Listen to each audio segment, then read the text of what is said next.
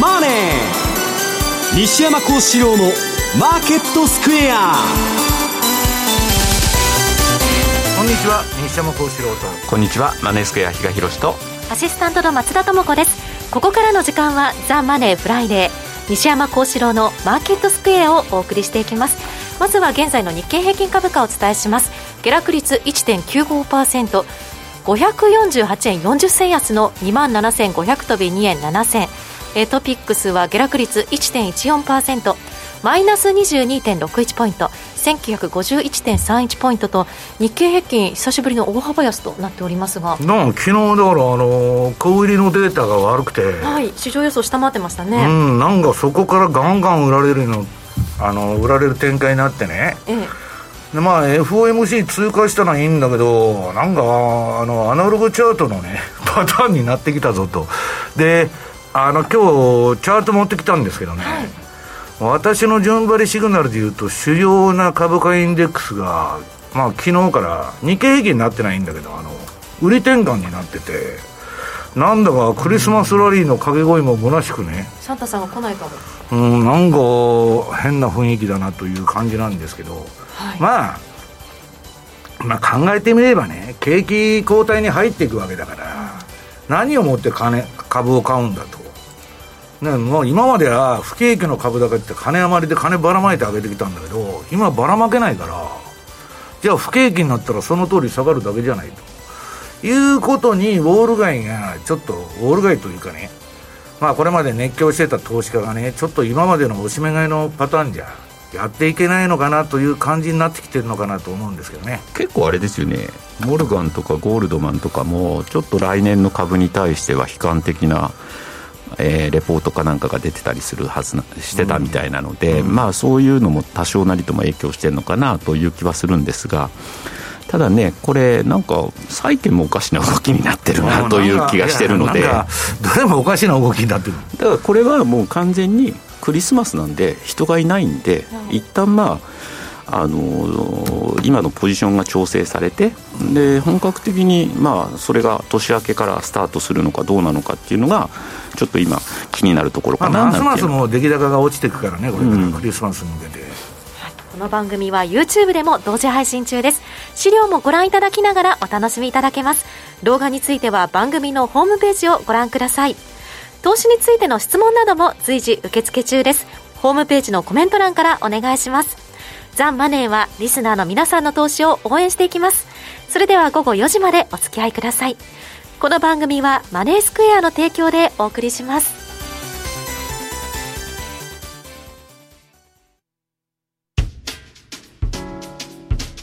お聞きの放送はラジオ日経です。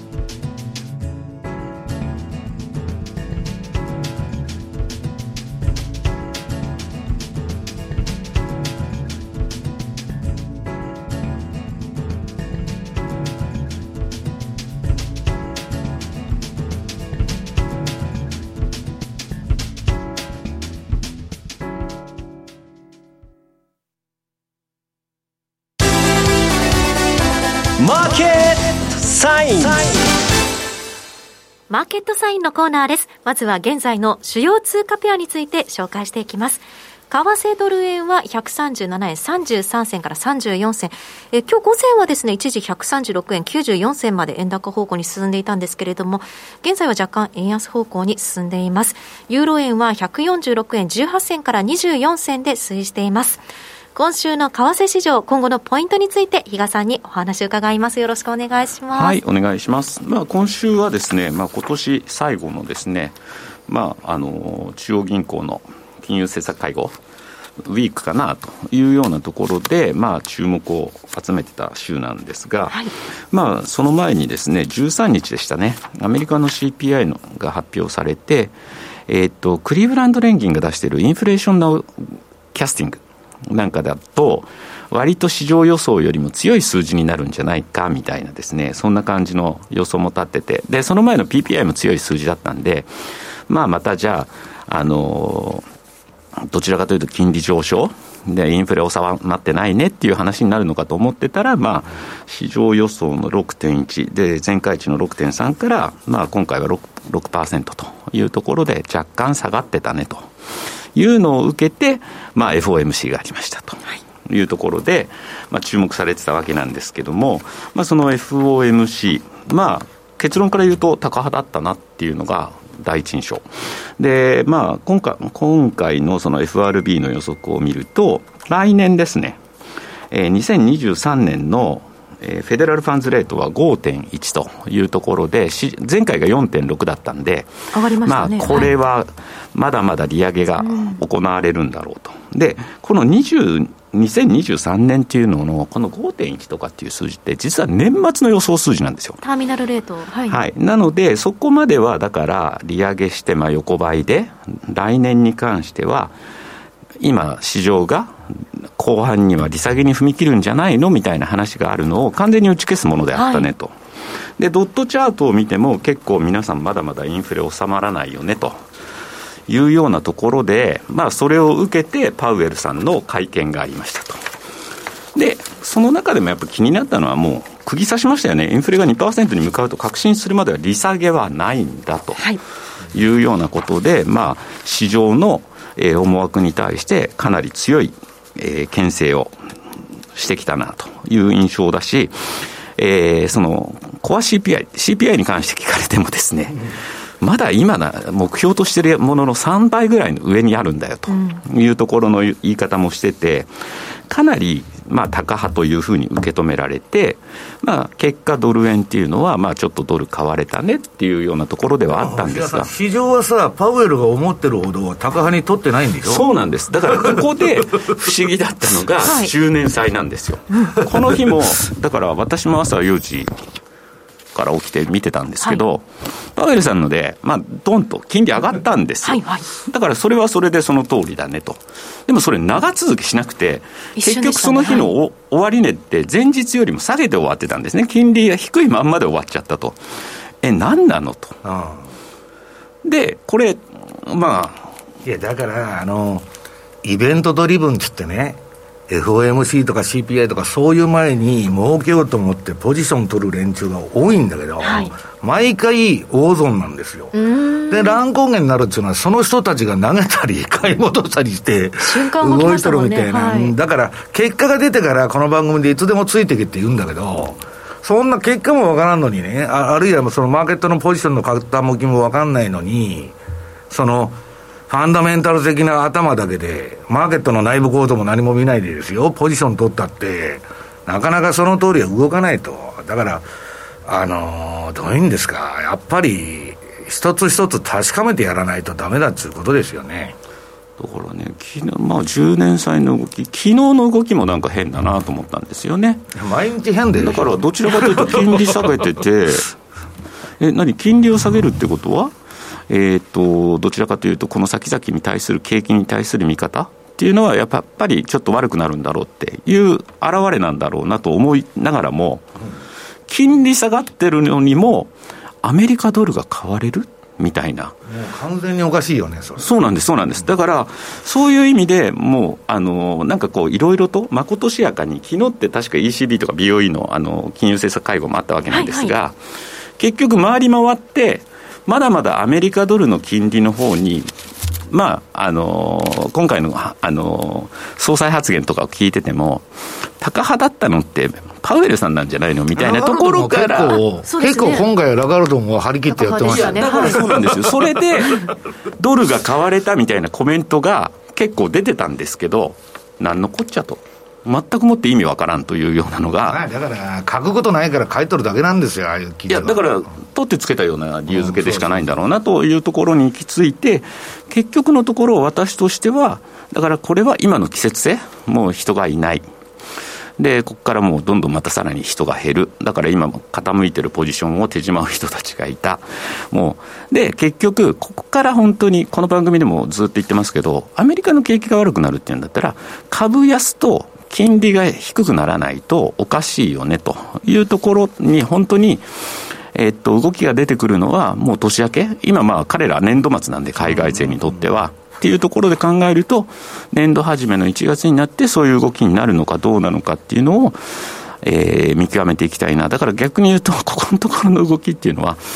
全く私は分かんないんで、まあ、あくまでもこれはもうちょっとノイズとして受け止めておく必要があるのかなぐらいに思ってますと。で、まあ、昨日の BOE と、えー、ECB ですね。その後を受けて行われて、どちらもまあ0.5%ずつの利上げの、まあどちらに関してもこちらも、えー、市場の予想通りだったと、BOE ので。ただ BOE で意外だったのが、えっと、0.5%の利上げを指示したのが6人で、1人が0.75の利上げ、で、2人が据え置きを指示と、いうところで意見が分かれてた、うんはい、それに対して、まあ、ECB は結構、もっとみんなまあ上げる方向。で、まだこれ、この程度じゃ収まらないよねと。いうところでの意見の一致を見てた。で、えー、っと、ラガルドさんの会見を聞いてても、えー、っとですね、なんかこう、あれですよ、FRB のより長い道のりになるような発言もあったり。とかしてて、かなりまだまだここから利上げっていうのを、まあ、もともとアメリカに比べれば ECB の利上げスタートしたのは遅いんだからっていう言い方もできるんですが、ただだからそういう意味では、まだまだ利上げの必要性があるっていうところで、この BOE と ECB でも、ちょっとここは完全に、えー、BOE の方がちょっとハト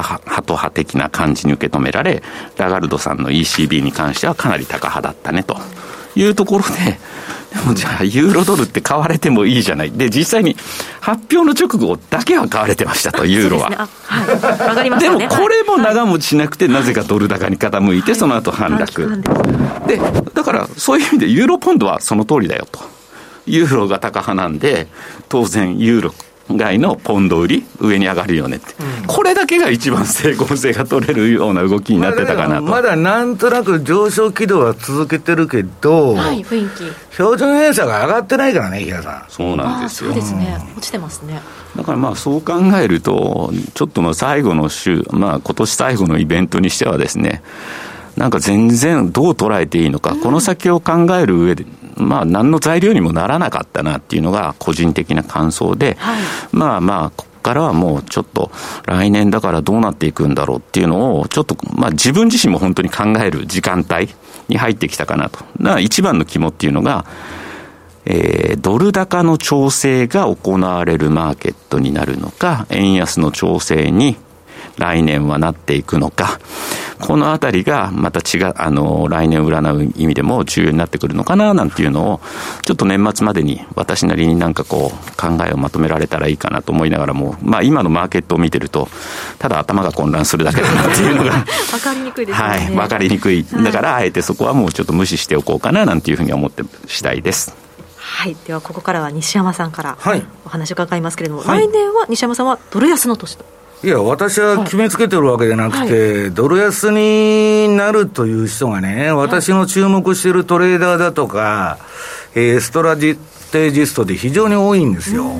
で、今のこの金利差の状況とか考えたら、そんなのなるわけないじゃねえかと。ね、ドルはまだまだ買われる中人もたくさんいるんですよ。で、ね、そうなるかもわかんない、はい。だけどね、もうこれ以上のドル高って、新興国をやっていけないとか、世界経済もやっていけないし、輸出企業のね、利益も1割ぐらいも減っちゃうみたいな問題が出てきて、で、私はね、90年代に散々その、アメリカのポリシーミックスっていうのを調べて、あの、為替政策っていうのがね、比嘉さん、あるかどうかわかんないんだけど、実はアメリカに。一つ言えることは、アメリカは、好景気の時は強いドルは国益と。あわわわわ言ってるんだけど、不景気になるとね、表面上は何言っててもドル安政策取るんですよ。で、そういうポイントがもう近づいてるか、あるいはもうすでに来ちゃってるんじゃないのという気が私はしてるわけです。だから、まあ、その、その日本のね、状況を見たらね、この少子高齢化でね、そんな日本円なんか買えるのかっていう人が結構いるんだけど、そう、それはそうなんだけど、相場っていうのは、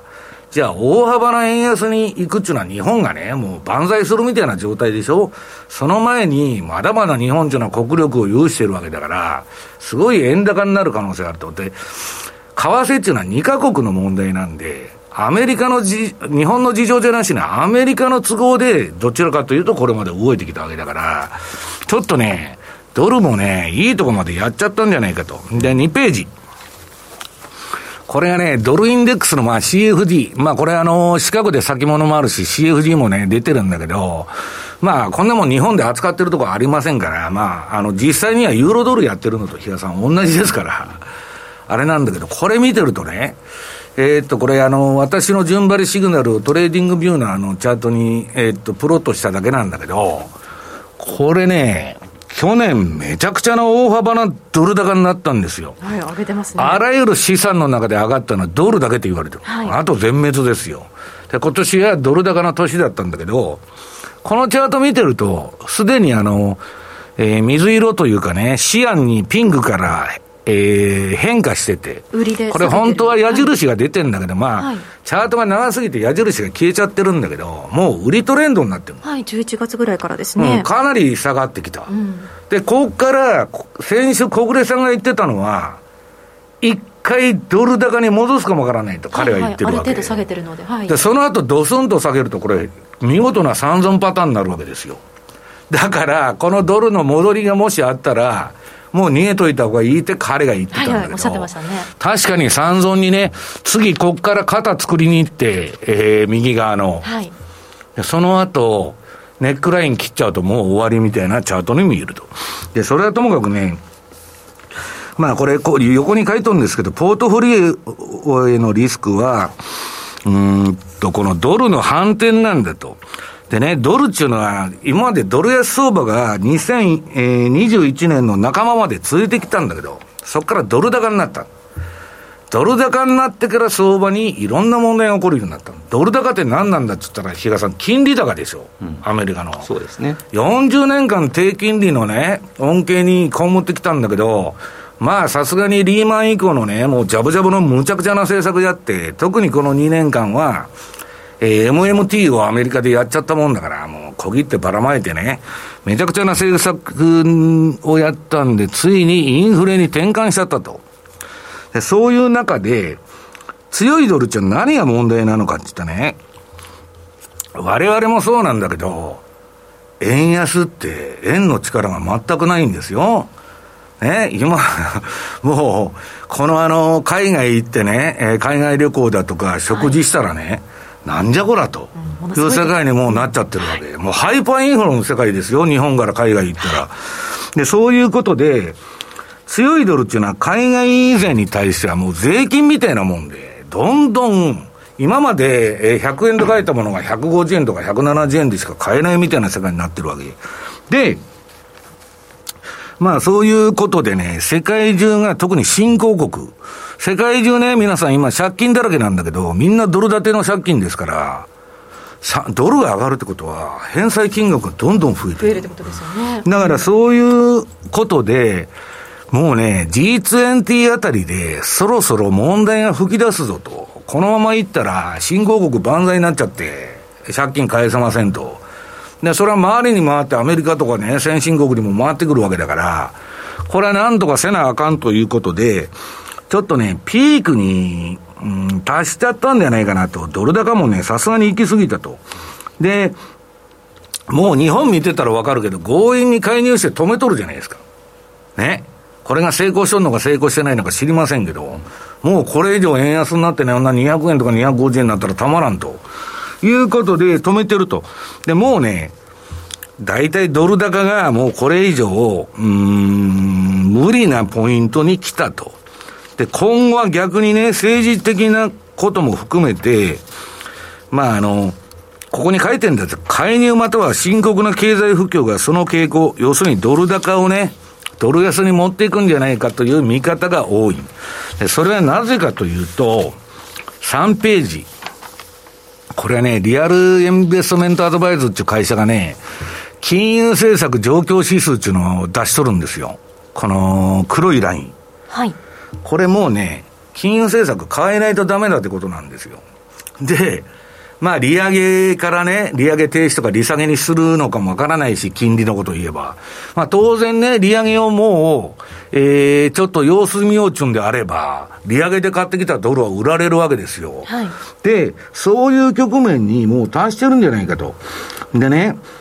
まあこれ2023年に、あのー、関してはね、かなり急激なドル安も予想されると。まあこの、リアルインベストメントアドバイズの、えっ、と、チーフのね、そのアナリストはそういう見方をしてるで、要するにね、FRB の利上げと積極的な金融引き締めの結果、うん、景景気後退をもう引き起こし、起こしてるんだと、ね。景気後退させないとインフレ収まらないから、パウエルはそれやってるわけですよ、今。で、要するに、あの、今後ね、それで何が起こるかって言ったら、この FRB の、えー、ドルとインフレ、金利、えー、FRB 資金を組み合わせた金融政策条件指数は、景気後退が最も可能性の高い結果であることを示唆しています。まだ実体経済はそこまで悪くなってない。市場が下げとるだけで。はい、で、それがこれから悪くなっていくと。歴史的にドルの下落は経済の減速とえー、景気後退と同時に起こりますが、まあ、商品の需要が減少するため、これは驚くべきではありませんと。要するにね、もうなんか転換のポイントが来たんじゃないかと。ところが今年の相場わけわからないのは、えー、ドル高になっててもね、あと原油が下がってても、次のチャート。これエナジーセレクトセクター SPDR ってあの ETF なんだけど、エネルギー関係の。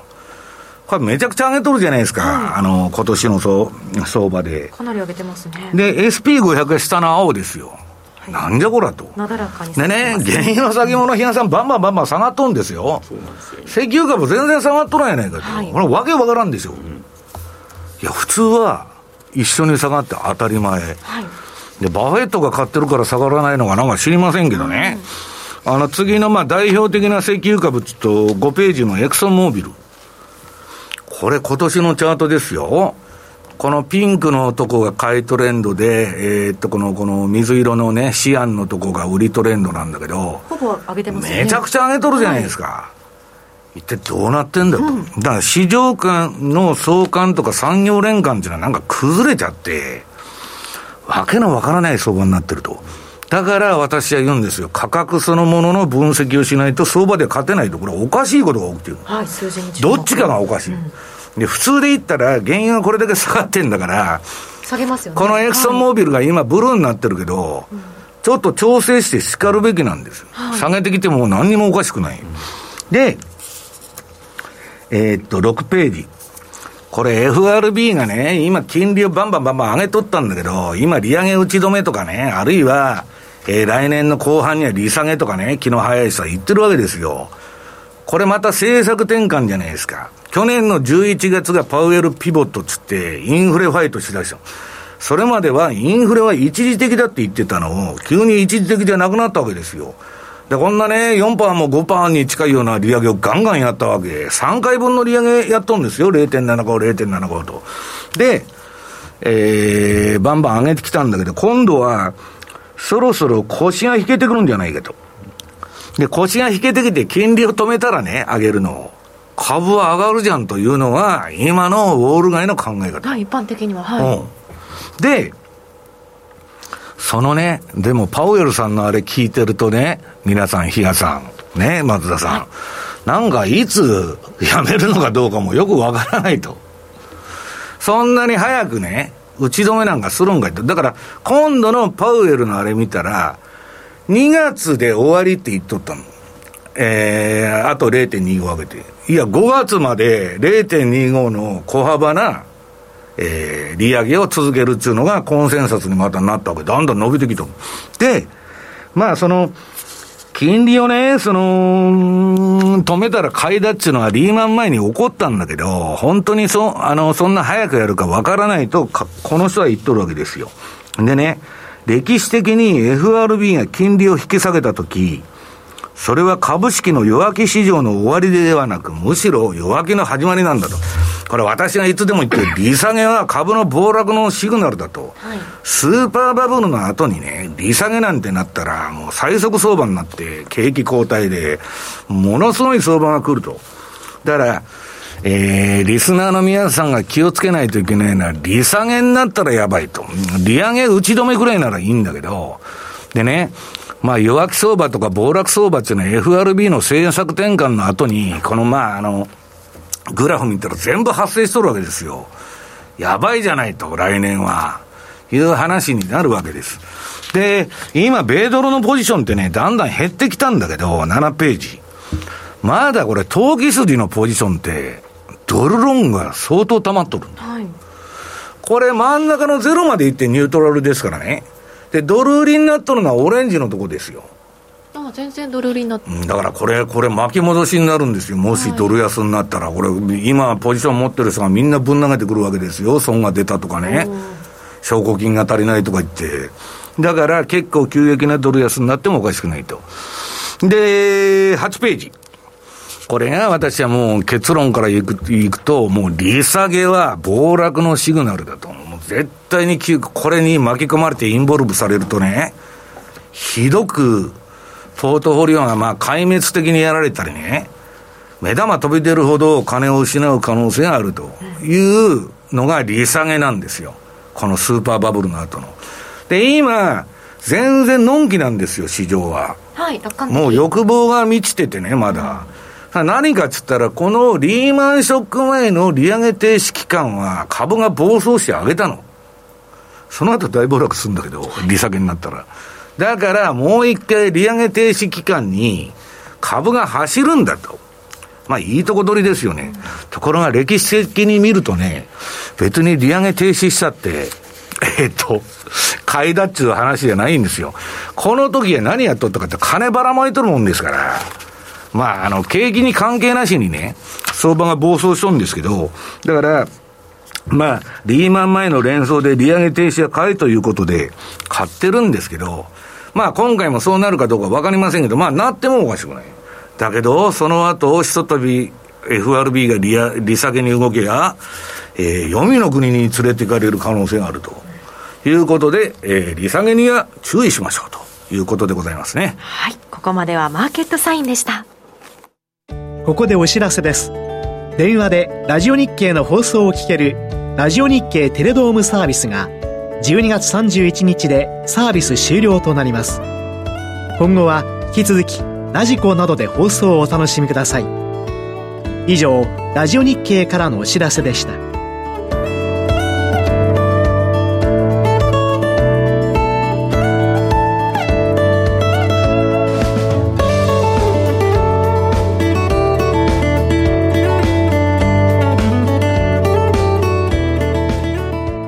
ここでお知らせです。電話でラジオ日経の放送を聞けるラジオ日経テレドームサービスが12月31日でサービス終了となります。今後は引き続きラジコなどで放送をお楽しみください。以上ラジオ日経からのお知らせでした。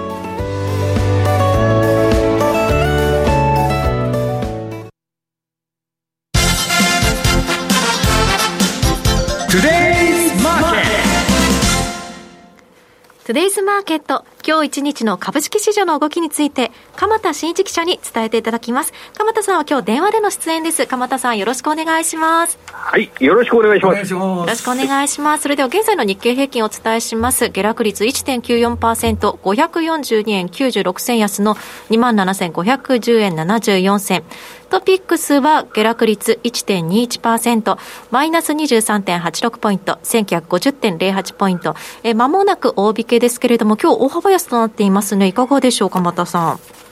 欧米株安受けて、日本株続落。以上です。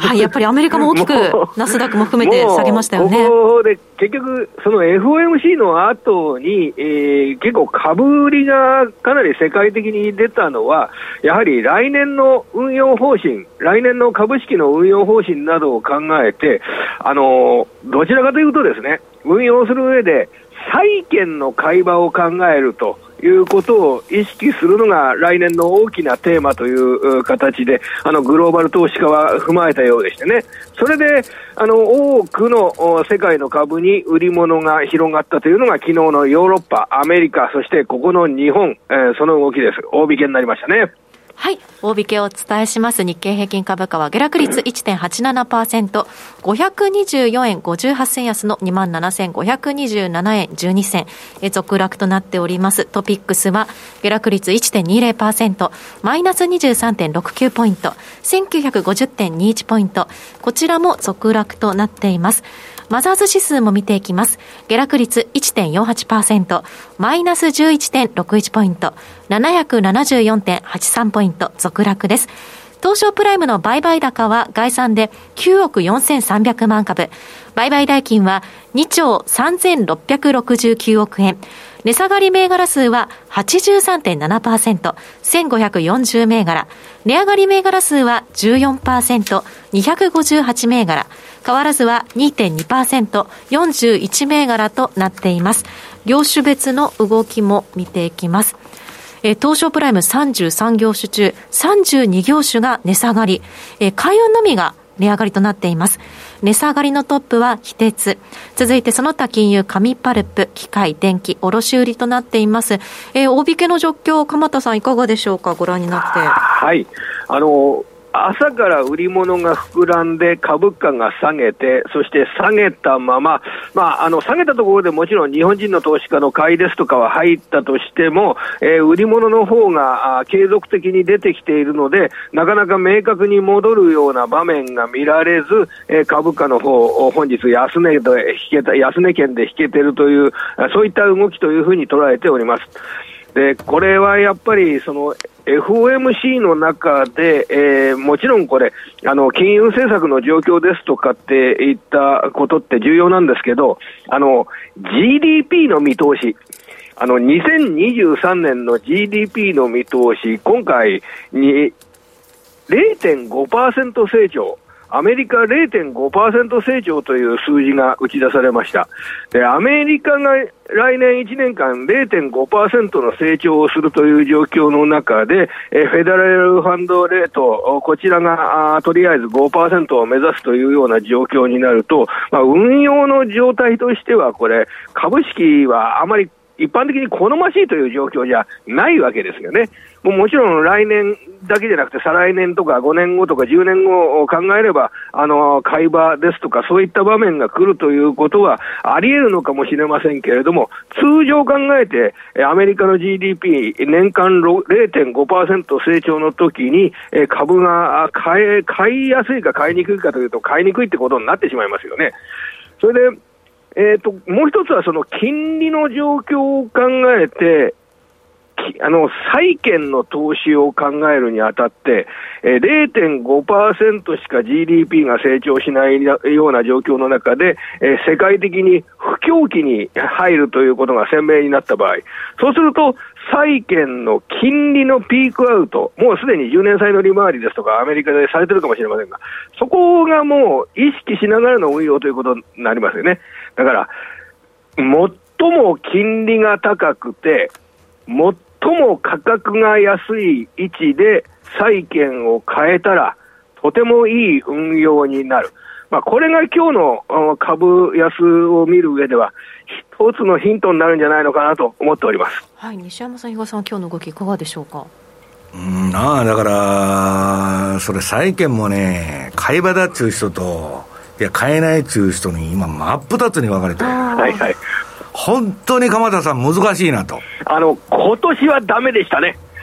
債券でやられ、株でやられ。まあ、あの、64戦略はもうすべて、あの、崩壊しましたけどね。えー、で、ただ、この債券の金利が本当にピークアウトするのであれば、えー、そして不況色、不況色が世界的に、えー、鮮明になってくるのであれば、えー、やはり信用度の高い債券というのは、非常に良い買い場になるんじゃないかという考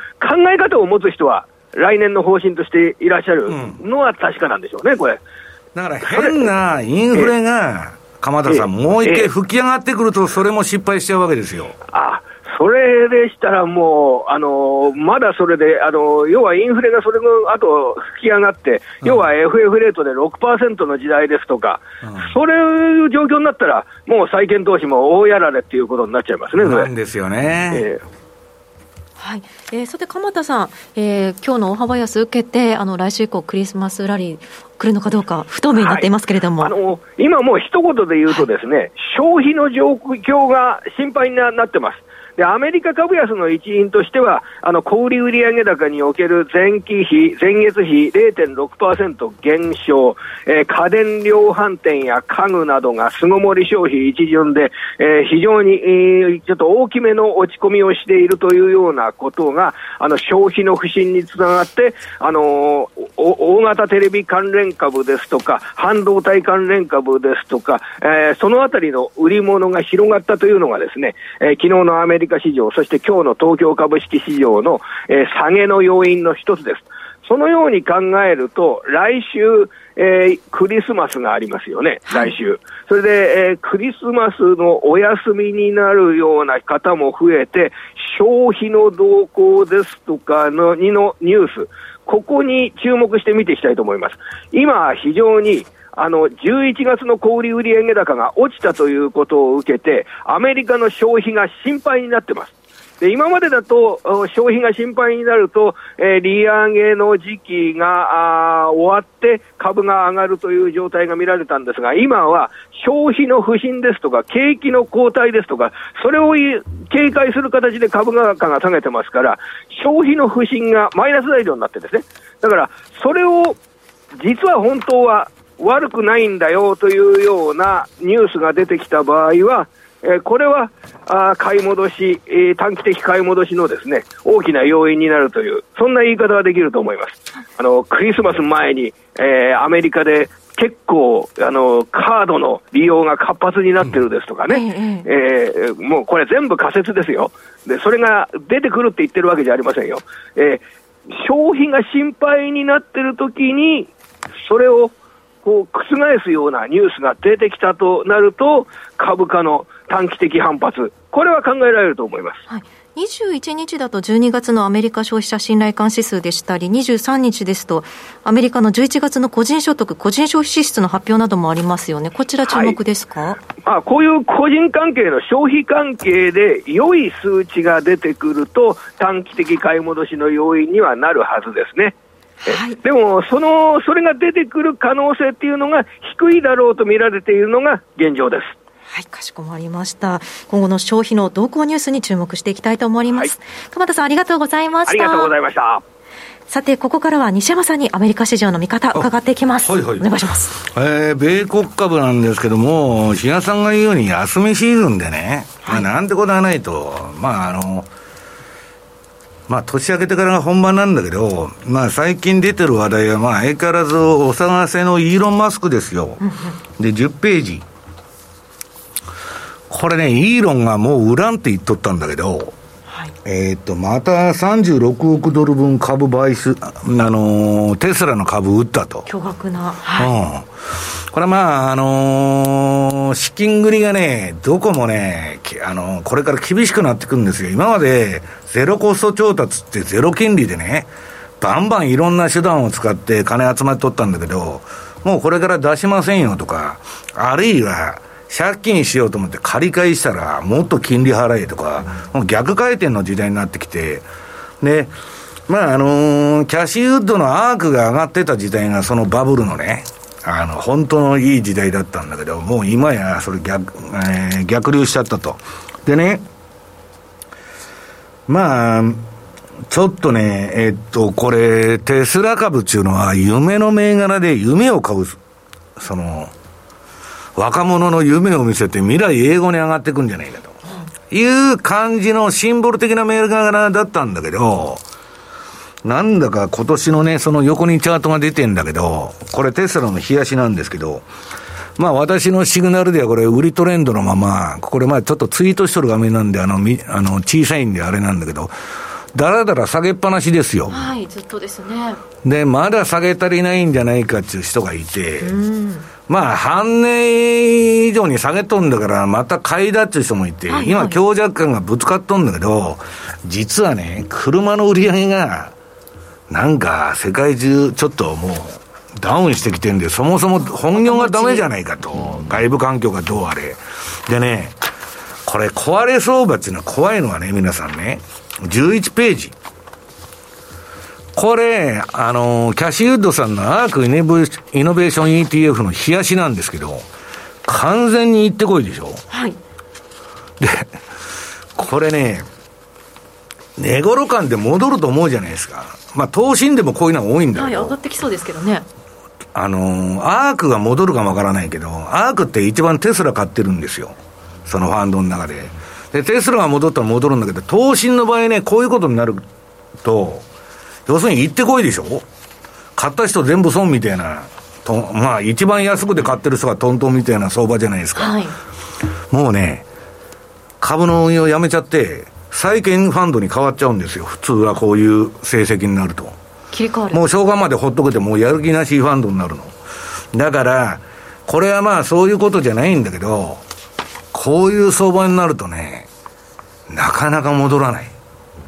ナスダックだって2000年にね、総合指数が5000の高値つけて、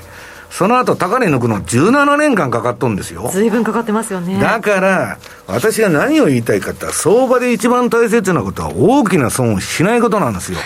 こんなもんね、投資してたら元本全部失っちゃうんですよ。これ2000額いってたら。で、まあ、なけなしのね、例えば1000万やってて100万残ったとしましょうか。今度分母100万しかねえから、今まで1000万あったのに。はい、だいぶ縮小。そう、取り戻そうとしたって分母が小さくなっちゃってんで、もう、そのめまいがするような苦労をせんならんわけですよ。かなり慎重になりますよね。だからストップロスを置かないといけないっていうのはそういうこと。で、あと残りの12月もね、うんと今日まあもう、あの、半ばまで来て、はい、えー、16日か。まあもうあんまりないんだけど、あの、この21、な、12ページの米国株のパフォーマンス見るとね、まあ真ん中が落ち込むと。で、こっからまあ年末までちょっと上げ調子になるんじゃないかっていうのは、まあマーケットの期待なんですよ。はい。まあだけどなんか、比嘉さんどう？今日って、ちなみにトリプルウィッチングなんですよね。っていうことを考えると最後またなんか最後一波乱起こってもおかしくないかなと。なるほど。いう気もしなくもないですよね、まさかこのタイミングでここでトリプルビッチングかっていうのも意外となんか気持ち悪いよね。なんかこうそうなんですよ。気持ち的に。ボリュームがないだけに、ちょっとインパクトがあるんじゃないかと。で最近ね、まあ、あの個人も含めてオプションをやっとる連中が多くて、一攫千金でね、10倍とか100倍とか言って、ほとんどの人が損なんですよ。本当の話。オプションの買い手っていうのはほとんど損して、で、売り手っていうのは、おおむね儲かるんだけど、例えばね、12ヶ月あって、10ヶ月ぐらい儲かるんだけど、2敗で全部飛ばして。大損するということですね。で、例えば東日本大震災みたいなのが起こって、プットとか売ってたら、もう証拠金全部失うどころか、マイナスの世界に入ると。はいまあだからね、もう投機熱が行き過ぎっていうかね、私あの掲示板とか見ててそういう書き込みばっかなんですよ。でまあ、オプションの買いならまだしもね、まあ、あの、ちょっと、で、買いはほとんど損するんですよ。だから、なんかそういうね、えー、短絡的な投資に走っとる人が多いなというふうに私は思ってる。で、14ページ、あ、13ページ。比嘉さんが不気味だって言ってるのは、私のこのアナログチャートで言うとね、あ私のじゃないや、このゼロヘッジに出てる、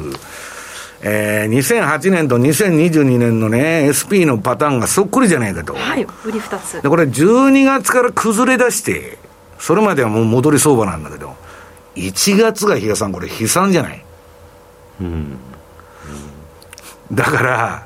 まあ、どうなるか分かりませんけどね。これ、ユアヒア、もう右にずれてますよね。ユアヒア、これ、古い資料だからずれてて、そうですよね。赤線引っ張っとるとこから、右側が12月なんですよ。で、あの、下のね、細かいメモ見ると、あの、1か月ずつ区切っとるんだけど、これで言うと、3月の手前まで下げちゃう。じゃちょうど1、2月が。1、2、3と。どんと下げるこのパターンでいけばですよ。はい。で、このパターンから離れたら、私は逆行くって言ってるんだけど、はい、今のところなんかあんまり離れてないなと。不透明ですね。うん、いうあれ。で、じゃあ、そんなもんはね、あのー、まあ、あの、どうでもいい話で、実際の相場の動き見見てみると、14ページ。ニューヨークダウ。これニューヨークダウのね、CFD の冷やしなんだけど、またちょっと先物とはね、えっと、CFD は波形が違うんで、あれなんですけど、昨日の、あの、大陰線が入りまして、氷が悪いということで、売りシグナルが点灯したと。だから、これ、あの、黄色いとこは売り持ち、赤いとこは買い持ちなんだけど、はい、まあ、このところずっと、あの、ニューヨークダウだけ張り切って上げてきたんですけどね。はい、ですよね、長い。ついに昨日売りになっちゃったと。うん、で、その手前が、ほとんどなんかもう上げとってもわけのわからん相場で、で、下の皆さん、標準偏差を見てみると、調整十分。うんこれから上がるかどうかと、上がりそうなんだけど。もう下げに下げてるってことですね。いやいや、これから上向きに今ちょっと変化しようとしてるというか。して相場が下げてくると一番怖いパターンになると。なるほど。いうことでね、えー、ついにあの、一番張り切っと、張り切っとったニューヨークダウンもダメになったと。で、SP500 次に。これも売りこれも売りシグナルが点灯いたしましたと。はい、だから、私はね、債券が上がるとか下がるとか、さっきも話出とって、株が上がるとか下がるとか言っても分かりませんと。なんで分かるんだと。分かる受賞に教えてくれと。いろいろ理屈言ってくれるんだけど、いや、そんな通り動いたら、学者がね、世界中、大金持ちになって億万長者になってるはずなんだけど、そんな人誰もいないわけですよ。はい、だから相場っていうのは、群れの行動であってね、要するにその知能指数が高い人が集まってやってるわけじゃないんですよ。いろんな参加者がいる。投機的な人もいれば、安定運用の人もいれば、ディフェンシブな人もいれば、いろんな人がいる中で動いてて、価格そのものの分析しないと勝てないんですよ。で、まあこれも売りになっちゃってね。で、これ見てると、なんか標準偏差が低い位置からね、上がる体制はもうできてるわけ。はい。準備中ですね。で、こっから崩れてきてね、あれすると、やっぱり、そのなんだっけ、売りトレンドのね、またぶり返しみたいになっちゃってもおかしくないということです。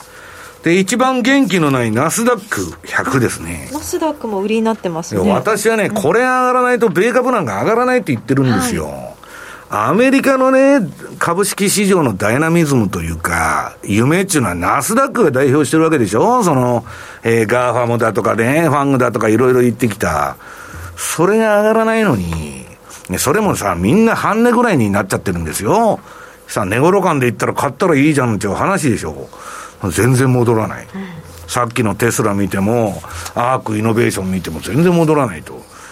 これは何なのかって言ったら、不景気なんですよ、一言で言うと。はい、不景気の株高っていう人いるんだよね、いやだからね。かか不景気の株高っていうのは、比嘉さん、量的緩和とかね、金ばらまくから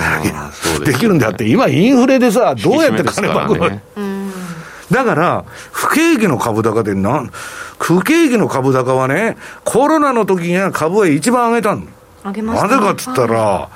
小切手は家計にばらまくわ。うんね、ガンガン金融緩和やるわ。それは上がりますよ。それって自作自演相場って言ってね、社会主義なんですよ、早い話。不景気の株高っていうのは、社会主義で起こることなんで、まあ、それはともかくね、今、比嘉さん、どうやって金ばらまくんですか？ない。え？ばらまけない。で、ばらまくどころか、利払いももうできないような状況になってきてるんですよ。いや一体ね、そんなシナリオがどっから出てくるんだと。言うんだけど、それはわかるんですよ。14年間そういう世界にいたのに、急に頭が切り替わらないということなんですよ。だからこれまでと同じ世界が未来永劫に続くと人間は思うわけですよ。ね、自分の中でそういう帝国作ってんだけど、もう基礎から何から崩れてね、今この金利高とインフレで。はい土台が危なくなってんだけど、まあ、あの、バベルの塔みたいにね、あの、天まで伸びるみたいなことを言う人が多いんだけど、それは私はちょっと違うんじゃないかな、という感じで思ってるってことですね。はい。以上、トゥデイズマーケットでした。お聞きの放送は、ラジオ日経です。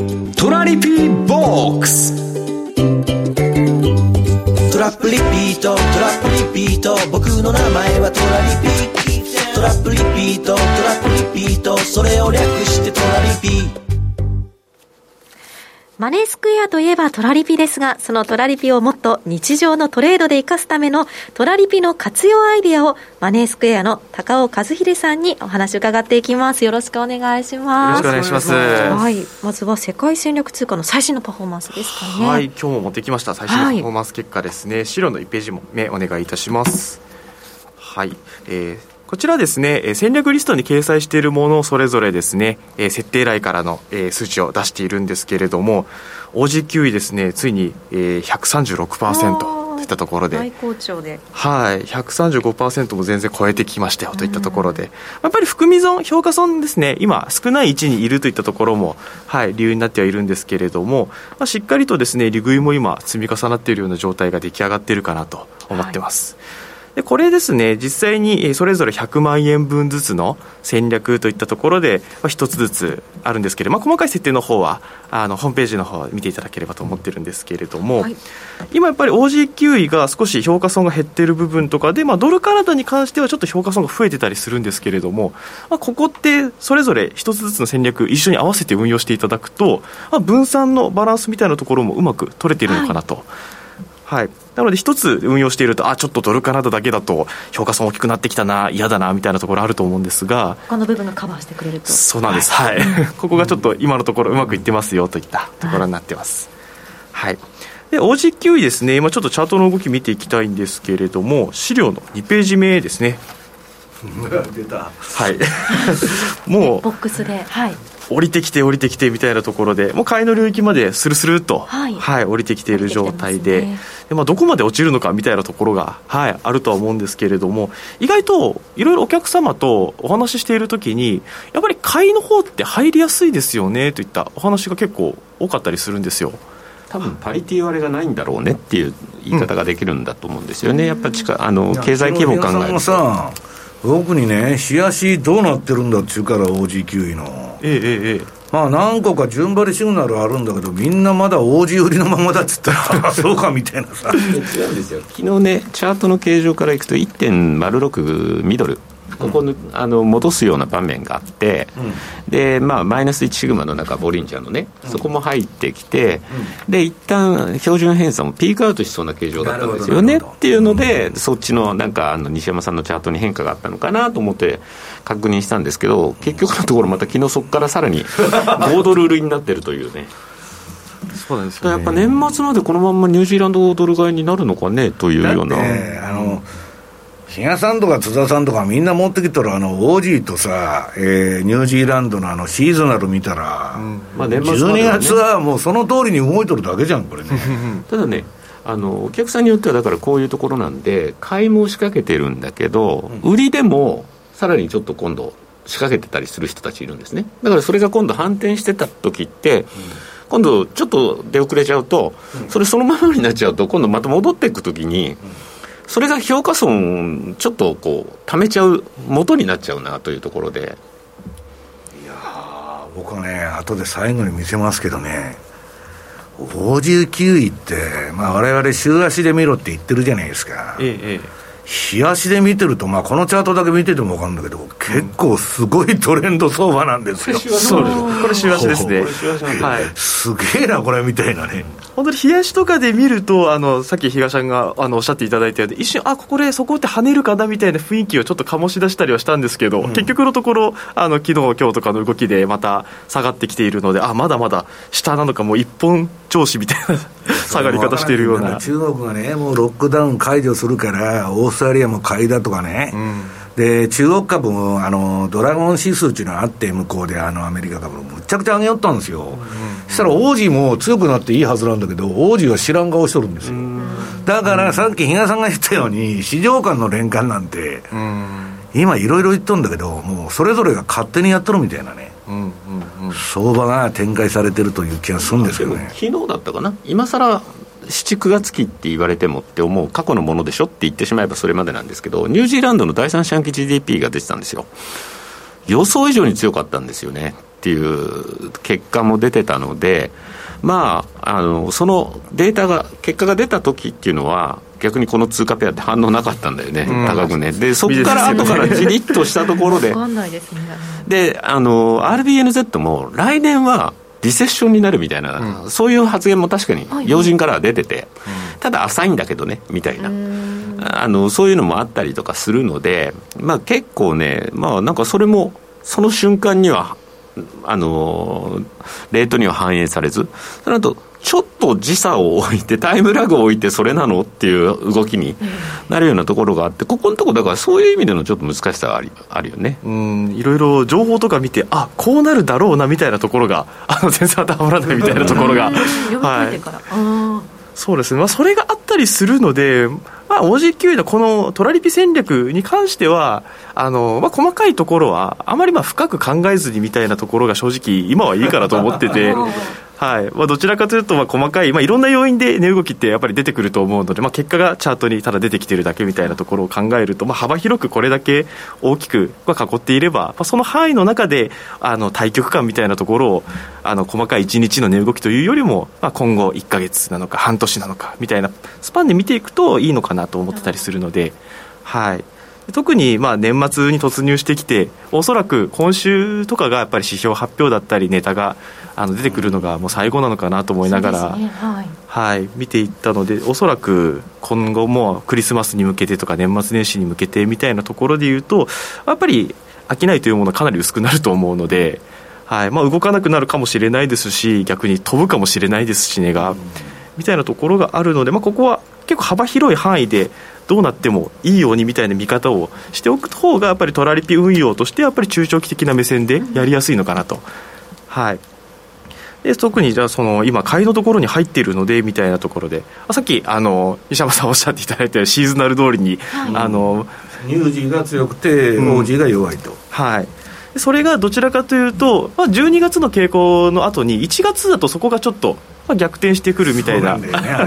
でそれから何？4月頃まで突っ走るんだっけ？5月ぐらい5月か。わけわからんよねあれ本当。そうなんですよ。それ考えると、今、この戦略上でいうと、今、買いのところに12月で入ってきてくれてるので、まあ、イメージとしては、ちょっと12月には、まあ、ポジションを買いで、あの貯めていくような方向で、えーまあ、1月以降とかに。早くやるってことかだから。そうですね。1月からの動きを先取りすると。そうですね。今のうちに、はい、買いのところでスタートをしておいて、まあ、1月にそれが利食いするような方向に、まあ、シーズナル通りに行ってくれればの話なんですけれども。だからこの通貨買いのところっていうのはスワップも支払いなんですけど、うん、意外とそこに対するなんかこうなんか抵抗もなくみたいな感じで、割とお客様も受け入れられ受け入れてくれてるかなと、まあ、うんうん、別の言い方をするんだったら、他の通貨ペアの支払いっていうのが、結構円絡みだとでかかったりするので、うん、まあ、それからすればね、でしかも値動きがある程度、あるっていうところっていうのは、一つ逆にあの受け入れてもらえてる部分なのかなっていう気はしますよね。うん、この部分だけ見てると、アークイノベーション ETF みたいなチャートじゃん、これ。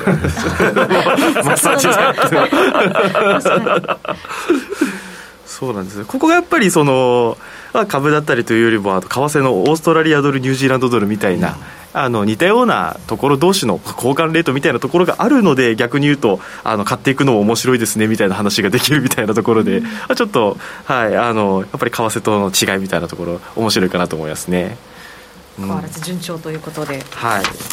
続いてがユーロポンドですね、はい、ユーロポンドですね、はい、でこれがあの先ほどお話にもあったように、まあ、先日の政策金利の発表みたいなところで、まあ、割とストレートな反応をしたような形かなといったイメージですね、はい、まあ、ちょっと上がってきているようなところはあるんですけれども、まあ、かといってそのレンジの中でもう大幅に動いてきている、上がりすぎているみたいなところは特にないとは思うので、予想通りの結果だったということですかね。そうですね、はい、はい、まあ、スタンスの違いみたいなところが、あのまあ、両国あの、ユーロとイギリスの方に出たといったところで、はい、はい、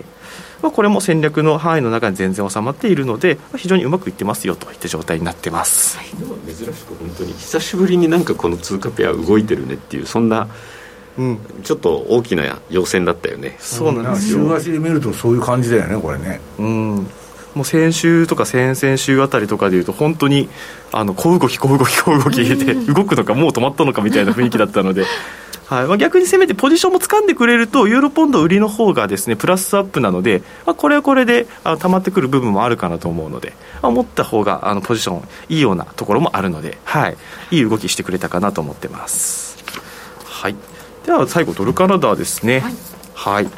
まあ、これもやっぱりあのドルが買われるような動きで、まあ、じりっと上げてきているようなところはあるんですけれども、おおむねレンジの中ですといったところなので、はい、特に、えー、抜けてくるような雰囲気も今のところないようなイメージですね。はい、もうおおむねうまくバランスを取りながら、まあ、当然、含み損、この3戦略の中、一番取っているところであるんですけれども、はい、あの分散が取れている場合でいうと、他が含み損がなかったりするので、うまく、はい、バランス取って運用できるんじゃなかろうかといったころになってます。はい、3通貨ペアとも順調と。はい方です。はい、もう表情が明るいから順調なんだろうはい、もうバロメーターにしてください。艶がいいですね。はい。高尾さん、今日もありがとうございました。はい、ありがとうございました。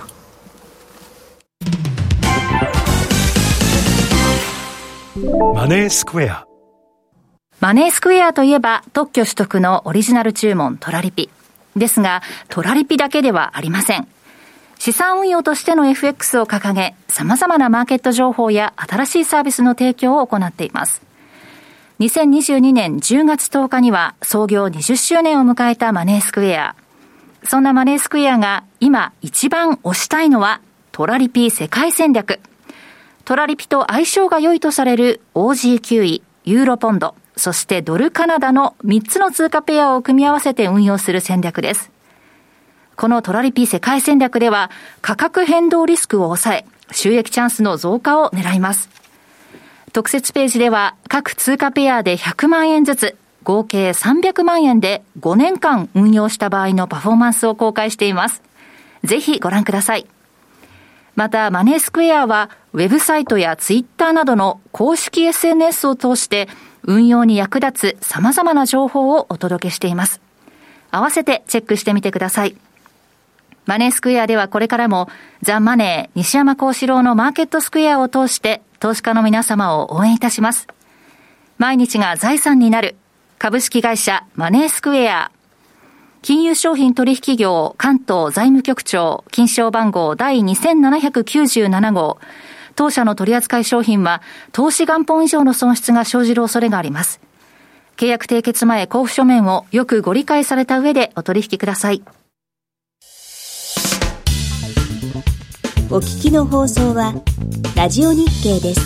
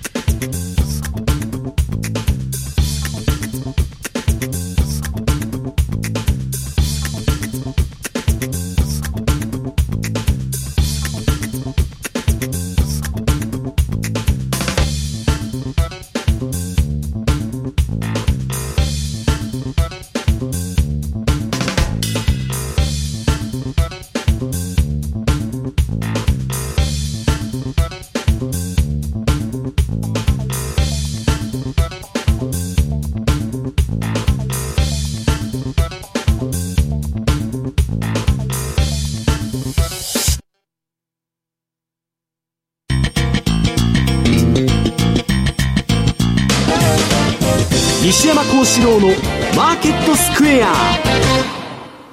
さて、このコーナーでは、マーケットの見方について、西山さんにいろいろな角度で教えていただきます。はい、テーマは、為替市場のテクニカル分析。まあ、テクニカル行く前にね、はい、今日はちょっと時間に余裕があるんでね、はい、えー、っと、もう、これから増税ラッシュになるぞと、日本は。嫌ですね。もう不景気確定ですわ、はっきり言って。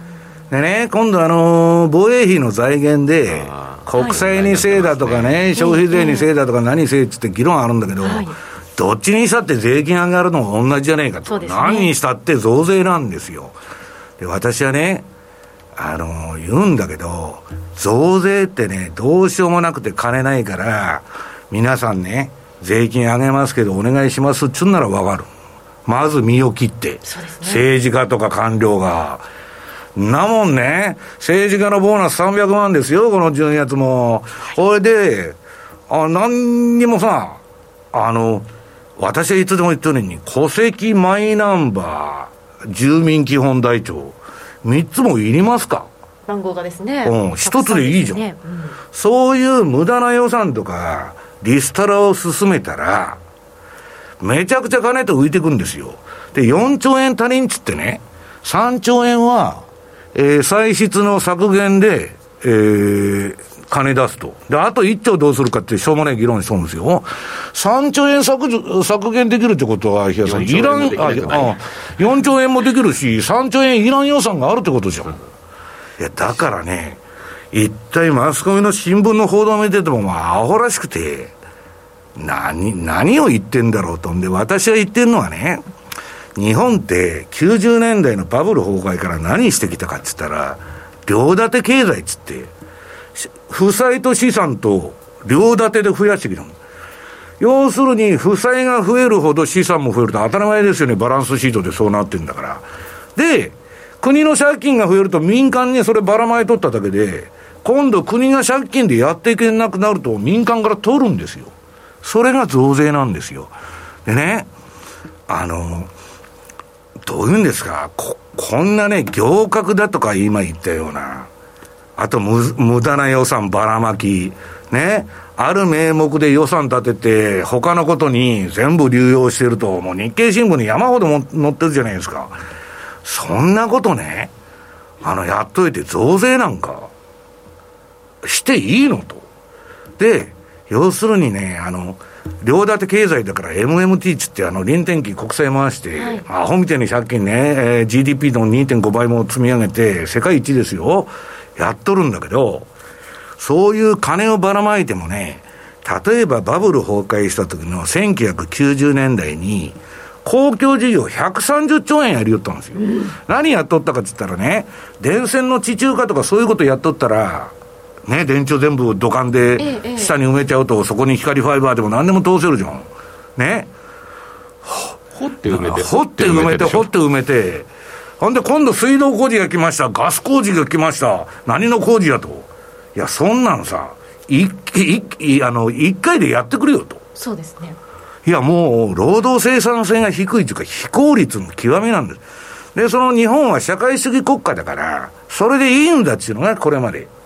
言われてたんだけど、もうこんな借金回していけんのかよと。ね、130兆円公共事業あったんだけど、それで日本経済回復しましたか、日嘉さん。全然してない。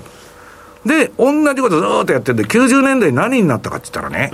さっきのファンダメンタルズで言ったら、あの、めちゃくちゃ日本がバブル崩壊してるんだから、円安になって叱るべきでしょ ?90 年代、日嘉さん、円高ですよ。それは、あの、榊原元財務官が国会の質問に答えてね、これあの、日本財政出動バンバンやってんで、マンデル・フレミングの法則で 円高になってますいや、その通りなんだけど、で、結果借金が増えただけなんですよ。で、この借金っていうのは、今の若い人たちに、年寄りが付けの先送りしとるだけなんですよ。いや、こんなことやっててね、いいのと。いう気が私はしとるんですよね。人間ってなんかちょっとそういった部分で政治リスクっていうのもなんか出てきそうな気がするんですよね、うん、ここのところのちょっと動きいやこれでしらっとさいやだから賞味期限切れのねトマホーク買わされるんですよアメリカから。在庫輸送処分であの旧型のやつを。でそれって意味があるのかとかさ、誰か議論してますか？いや、国民の責任、国民に責任を負ってほしいという国民の責任って何の話ですか、それ。うんね。もう軍事産業の、まあ、アメリカ大使館から言われたら、もうその通り、はい、分かりましたと。で、なんか国会の最後になって、しらっとね、この年末のどん詰まりにそれ出して、いや一体さ、こんな、私はいつでも言ってるけど、政治が三流でね、経済が一流なんていうのはありえないんですよ。で、もう日本はね、この負債と資産を両方増やす両立て経済、これネズミ講って言われてるの、ポンジスキームと。まあ、いつまで持つかと。いうことでね、この前、あの、この番組にも出てくれたことがある、あの、日経新聞のね、あの、編集員やってて、この前退職された前田さんがツイートしてたんだけど、はい、日本はね、政府も自治体も日銀も日本経済を壊そうと全力で走っとると。いや、そういうふうにしか見えないんですよ。一体誰のために政治してるのと。いや、だから、いまだにまあ戦後もうだいぶ経つんだけど、独立してないわけですよ、はい、アメリカから。いや、こんなもんいいように使われてね、終わっちゃうんじゃねえの？という話で、まあとにかくね、えー、増税ラッシュが襲ってくると。だから私は言ってるのはね、ばらまきなんかやったってさっきの公共事業で答え出てるわけですよ。ちょっとも経済成長の方が下なわけですから。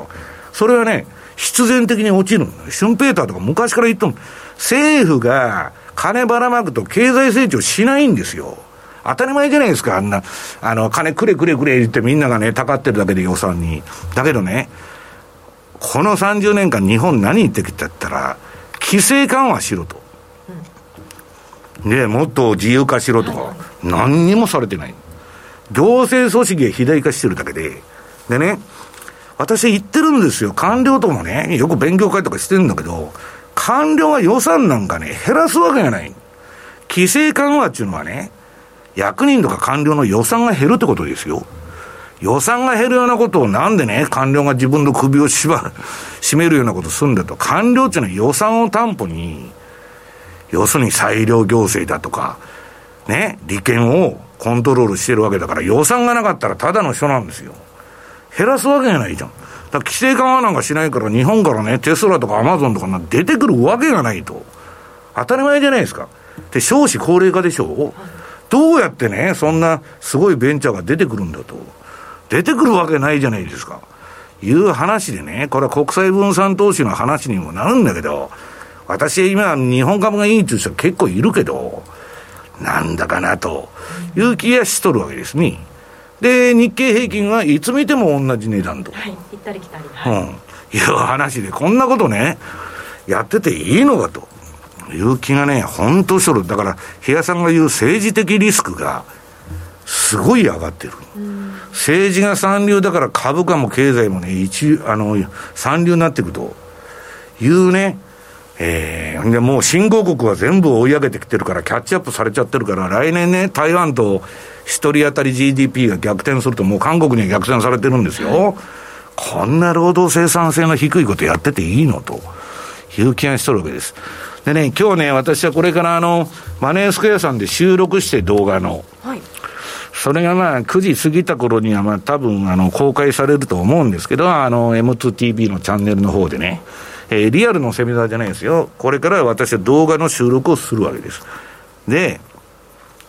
そこでまあ、為替相場のことは、あの、詳しくお話ししますんで、そっちを見ていただきたいんですけど、一応今相場どうなってんだと。これ間違ってるな。えー、っと、ちょっとドル円のチャートが間違ってるんで、それはセミナー見てもらって、ユーロドル。はい。ドル円は週足だったんですかね。うん。いや、冷やしも抜けとるんで。えー、っとね、これ、ユーロドルの冷やし。これ見てると、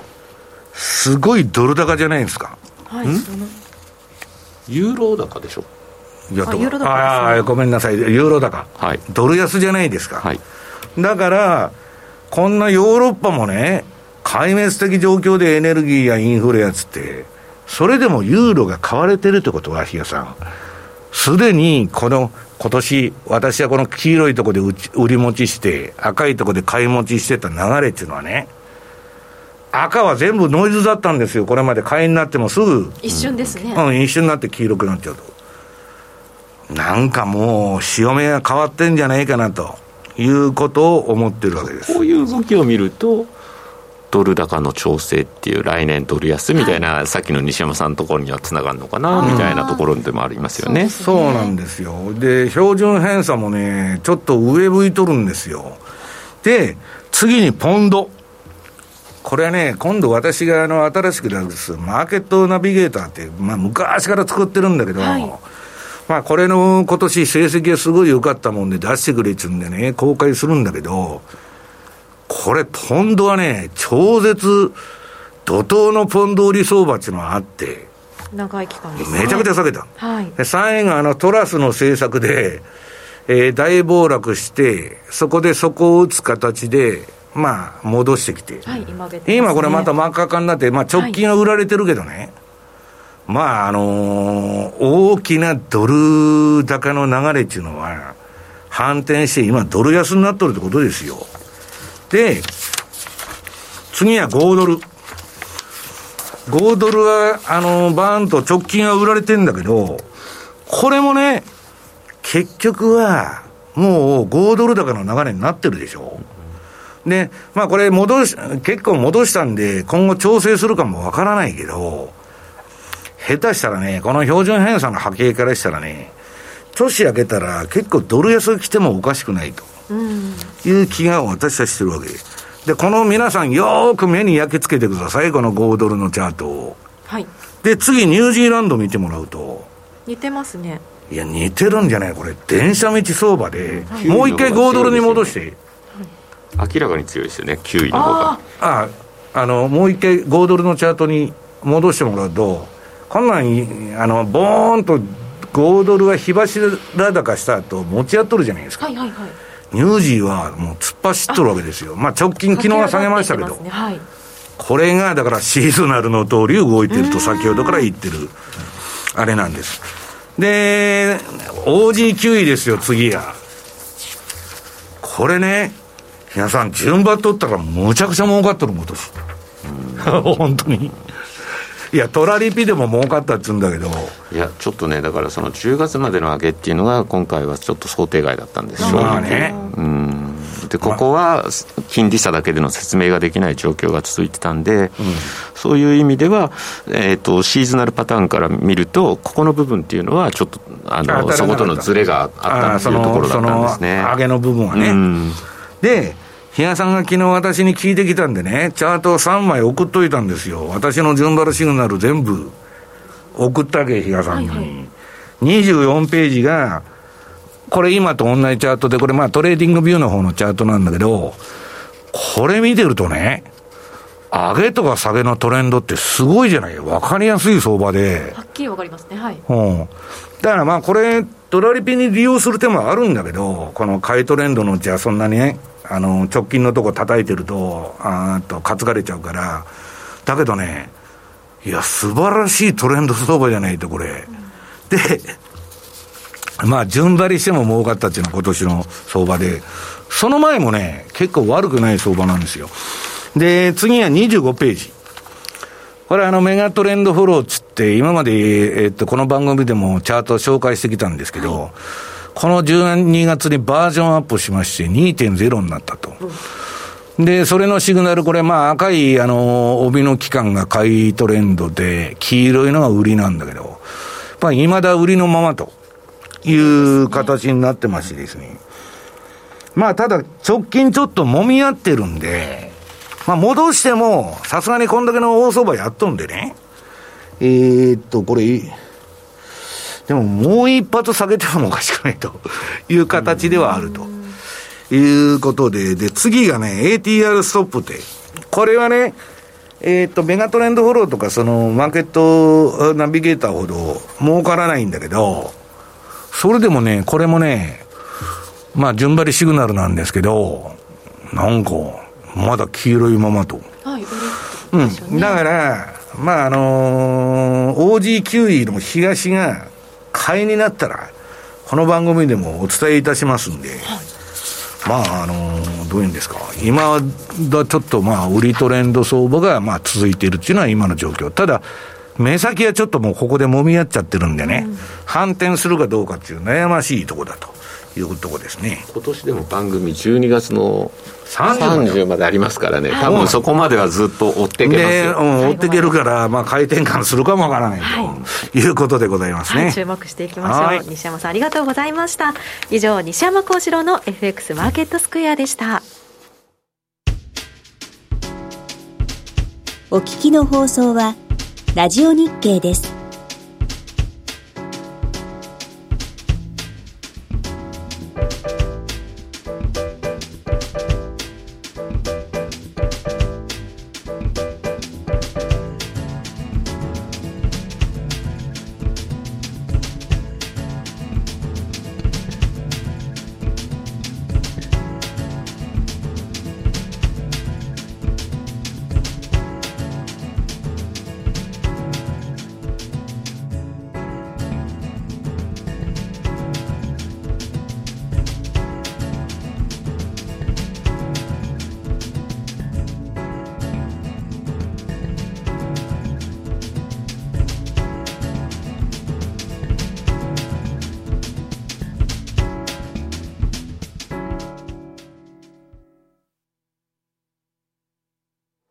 それではここで皆様にお知らせがあります。ラジオ日経マネースクエア共催新春オンライン投資セミナーのお知らせです。1月9日成人の日、午後1時から4時30分まで、新年相場を展望するオンライン動画セミナーを開催します。講師は金曜ザ・マネーでおなじみ、現役ファンドマネージャー西山幸四郎さん、マネースクエア比嘉博さん、津田隆光さん、そしてエリオット波動理論によるテクニカル分析の国内第一人者、マネースクエア宮田直彦さんほか、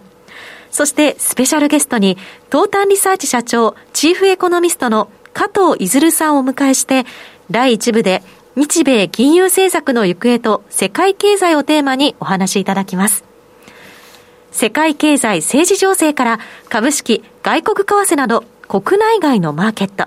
そしてテクニカル分析の基礎から実践までをたっぷり3時間半で学べるセミナーです。お申し込みはネット限定、ラジオ日経の専用ウェブサイトで受付中。定員は先着1000名様で事前申し込み制です。申し込み締め切りは1月5日木曜日午後5時です。以上、受講無料、総勢8名のスペシャル講師が登壇する1月9日成人の日、新春オンラインセミナーのお知らせでした。ぜひ皆さんお申し込みお願いいたします。何話しますかね西山さんねこの時ね。いやまだ何も考えてないんだけど、はい、新春ね、はい、一発目の私のセミナーなんでね、はい、まあそれはまあ年間の見通しみたいのを言うんですけど、はいはい、荒れる荒れるもう間違いなく荒れる冒頭から荒れるうんあのー、FRB の政策っていうのは全部失敗しとるんでね今まで失敗ですまあどうせ失敗するんだと思うんだけどその国家がやっとることだからバブルが延命する可能性もあるわけですよ。はい。まあさっき言った利下げ停止期間に株を上げるとかね。これからも続くと。はい、でね、難しいのはね、前半株弱いっていう人もいれば、はい、前半までは上がって後半下がるっていうのも、まちまちですよね、本当に。真っ二つに分かれてるの。はい、で、市場参加者の見通しっていうのは、こんだけ分かれるというのは、あんまりないんですよ。いや特に今年がすごいボラが出た年じゃないですか、余計にだから予測しにくいっていうのもあるのかもしれないですね、うん、だけどね私が思ってるのは今目先のインフレっていうのはもうピークアウトしてるの間違いなく、はい、で、ここでね、変に金利緩めたり、うんぬんすると、タイムラグを置いて、インフレの第2波が襲ってくると。そこが相場の正念場になると。だからまあ、あのー、気の早い人はね、年初からもう下げまくるんだという人もいるし、いやもう、ベアマーケットラリーはまだ、えー、来年の前半続くんだっていうのはあってね。まあそこら辺何がどうなったらそうなるかっていうのをね、お話ししたいと思ってるんですけど、まああの私3本出てきて、で4部が比嘉さんたちとあの対談セミナーですので。あ比嘉さんはどんなお話をちいやだからまあ本当にさっきのあれですよ、はい、あのドル高の調整になるのか、円安の調整になるのか今の流れで言うとドル高の調整なんだろうねってなると、まだね、そこまでだから株がどうなんだろう、崩れるのかどうなのか、だからそれを考える上では、アメリカの雇用がどうなっていくのっていうところを、見ていかなきゃいけないのかなっていうのは、コマーシャルのところでもちょっとこう、うん、この場で、すでにね、そこを打ったっていう人がいるわけ、米株は、うん、今年、あの6月とかの、ありましたね、私はね、バフェット指数、今、155ですよ、高いですよね、まだまだ。そんなところで、そこなんか打つわけないと言っとるわけですよ、うん、まだ長い道のりがあると。王族を打つまではね。まだまだで、その間、王族を打つまでに、ものすごく相場が3割ぐらい戻ったり、あるいはまたね、2割下げたり、えー、3割戻して今度4割下げるとか、そういうジグザグがあるとしても、バフェット指数がね、100ぐらいに攻めてならないと、うん、バリエーション的に、ちょっとその、王族を打ったという感触はね、私は持てないなと思ってる。まだまだ長い道のりですね。100となると。うんいやだけどすぐ来ちゃうの。この前年初200だったのが。あそうか200ありましたね。ドーンと落ちちゃうんだから、はい、いやだだだからさっきのハイテクのチャートとかね、はい、今年の。超有料銘柄ですよ、ファンゴとかガームで、それでも相当下げてんですから、でキャシーウッドのアークなんかもう行ってこいじゃないですか、はい、だから、それで寝頃感で底打ったっていう人がいるんだけど、経済は全然底打ってなかった今年もアメリカ経済堅調なんですよ。相場が下がっただけに先行して、不景気を織り込んで。だから実体経済が悪くなってくるのは来年からなんだと。私は見てるわけです。来年が正念場と。いや、来年も再来年もね、私は基金の7年が続くっていうレポート出してるわけですから、で、そんなこと起こるわけがないと、はい、皆さん言われるわけですけど、日本は基金の30年やってるわけですよ、89年のあれから給料も全く上がらない、上がらないですね。ね松田さんの給料も、比嘉さんの給料も、私の給料も、何にも上がってないと、ね、よその国はめちゃくちゃ上がってるわけですよ。はい。はい、インフレと同時にですね。まあ、だから、さっきの政治が三流だとね、経済が三流になっちゃうっていうのは、もうその通りだなというふうに私は思ってるんですけどね。何らかのショック相場っていうのはやっぱ起こってもおかしくないのかなと思うんですけど、何なんだろうね、それがっていうのもやっぱ分からないかなっていうのはあるんですよね、中国なのか、はい、もしかしたらそれがね。だから構えてないとこに来たら聞くわけですよ、みんなが想定してるのは、あらかじめ準備ができてるわけだから。みんな金利の話、インフレがどうなる、で金利がどこまでいく？っていうところに目は向いてるんですけど、そことは違う。もう昔は経済の分析だけしてりゃよかったんだけど、もう地政学が入ってきてるから、これもわけわからないですよね、はい、まだ戦争やっとるじゃないですか、ウクライナとロシアも。一体あれ、いつになったら、ま、松田さん、終わるのよ？わからないですよね、本当にもう思った以上に貯蓄戦時経済ですよ、今、はい、世界は。ね、そこで嫌な話ですけど、本当に核っていうね、言葉も出てきてるわけで、うん、そこが本当に。使われない保証なんてないわけですよね、はい、っていう言い方もできますしね。深さん、先ほど政治リスクがはじける可能性もという話もありましたよね、まあ、ちょっと岸田さんに対してはね、あってもおかしくない、ここのところで、ずっとこの間、選挙終わってしばらくないんだみたいな感じの話にはなってましたけど。安倍さんもなかなか通せなかった法案をね、はい、今度、しらっと言って通したわけでしょ？うんすごい人じゃないですか、逆に支持率はもう過去最低ですよっていうところを考えれば、まあ、かなり厳しいところに今、崖っぷちにやられてるのかなっていう気がしますけどね。なるほど。で周りに彼をサポートできる人間がいないのかもしれないし。うん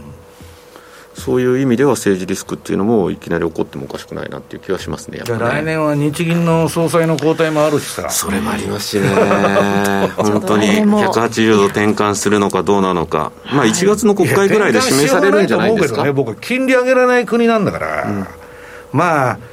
なんとかごまかしごまかしね、今の現状維持を続けていくっていうだけの話だけど、それはやってる方はそう思ってるんだけど、市場がね、市場の暴力によってそれがイールドカーブコントロールが破壊するされるかもわかんない、はい、ということです。来年も注目ポイントが盛りだくさんとなっております。